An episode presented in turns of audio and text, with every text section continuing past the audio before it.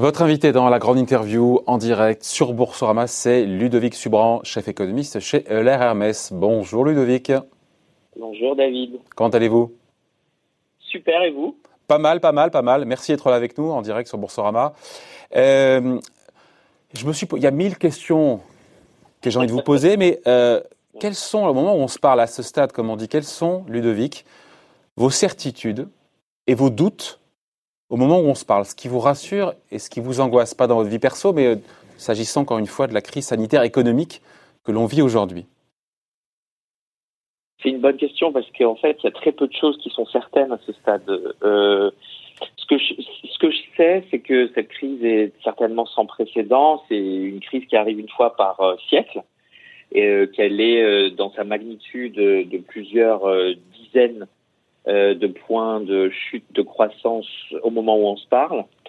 Euh, ce que je sais, c'est que les, acteurs de politique publique ont répondu euh, à l'appel très vite, euh, que ce soit au niveau budgétaire, au niveau monétaire, pour essayer d'atténuer la sévérité du choc et surtout de protéger l'interconnexion des entreprises, l'interconnexion des entreprises avec leurs banques.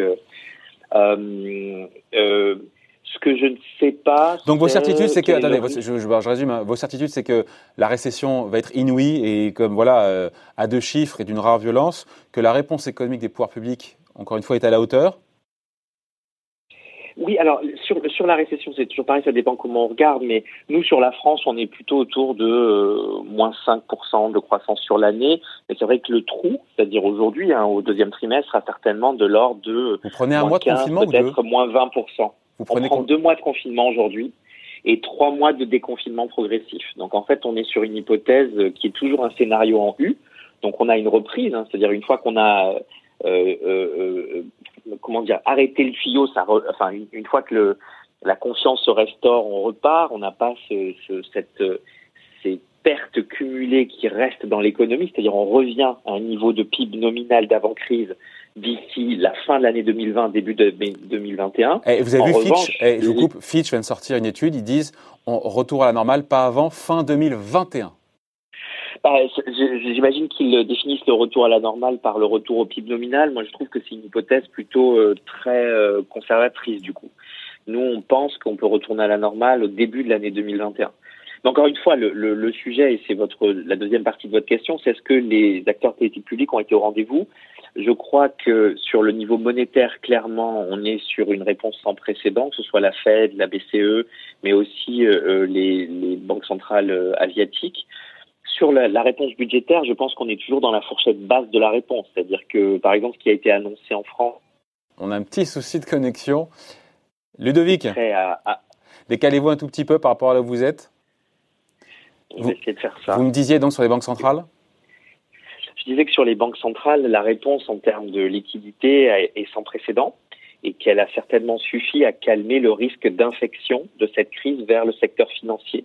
Donc elle a protégé la transmission euh, de la politique. Euh, donc, bon. Euh, je sais pas. Euh, on, on essaie, sinon, on vous rappellera peut-être euh, une prochaine fois. Ludovic, vous êtes toujours là Avec grand plaisir. Ah non, c'est bon, vous êtes là. Je suis toujours là. Alors, juste, mais attention pas juste à, vos doutes, parce qu'on a compris effectivement que euh, ce qui était acquis, c'est que la réponse, elle était à la hauteur, même si budgétairement, j'ai compris qu'il faudrait que les États en, fassent plus. Sur vos doutes, sur ce qu'on ne sait pas Ce qu'on ne sait pas aujourd'hui, c'est les risques d'erreurs de, de politique publique sur la sortie de crise, notamment le déconfinement parce que ce qui va certainement marcher euh, en termes sanitaires risque de ne pas fonctionner en termes économiques de façon équivalente.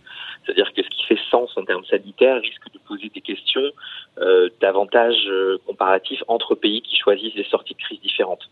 Donc ça, moi, ce qui m'inquiète aujourd'hui, c'est vraiment de voir comment on accompagne euh, les entreprises, les ménages, les plus vulnérables, comment on protège l'emploi, comment on protège contre le risque de faillite dans une sortie de crise qui va être longue et un peu compliquée. La première partie de la réponse budgétaire, qui est de faire tout ce qu'il faut pour éviter euh, le chômage et les faillites a été annoncée. Elle est certainement, euh, elle va certainement être euh, abondée en termes de montant. En France, on sera certainement sur quelque chose qui va doubler par rapport à l'enveloppe initiale annoncée. Et je crois que la question de l'accompagnement, est-ce qu'on recommence l'économie, est-ce qu'on reconnecte les fils sur certains secteurs d'abord? Comment on fait pour ces secteurs, notamment l'hôtellerie-restauration, la distribution, mais aussi des secteurs comme les transports qui ont été très Ah, c'est compliqué, on vous perd encore là. Partir complètement. Là, vous m'entendez. Voilà, c'est mieux. Euh, combien de temps l'économie mondiale, française et mondiale, peut supporter d'être gelée ou en quasi-hibernation sans que derrière ça provoque une profonde dépression Alors, moi, je pense qu'il n'y a pas de limite à ça. C'est-à-dire que euh, les, chiffres qu'on avance, c'est souvent ceux de la trésorerie des entreprises en disant, ben, en gros, les entreprises ont entre un mois et trois mois de trésorerie. Euh, les ménages ont euh, tant de mois d'épargne, les pays émergents ont tant de mois de couverture d'import. Donc les gens utilisent souvent ces arguments mécaniques pour dire on peut tenir trois mois, deux mois. Moi, je ne crois pas du tout. Je pense qu'il y a bien sûr plein de d'artifices de euh, notamment sur les règles qu'on peut suspendre temporairement. Je pense qu'il y a aussi euh, une certaine innovation des politiques publiques.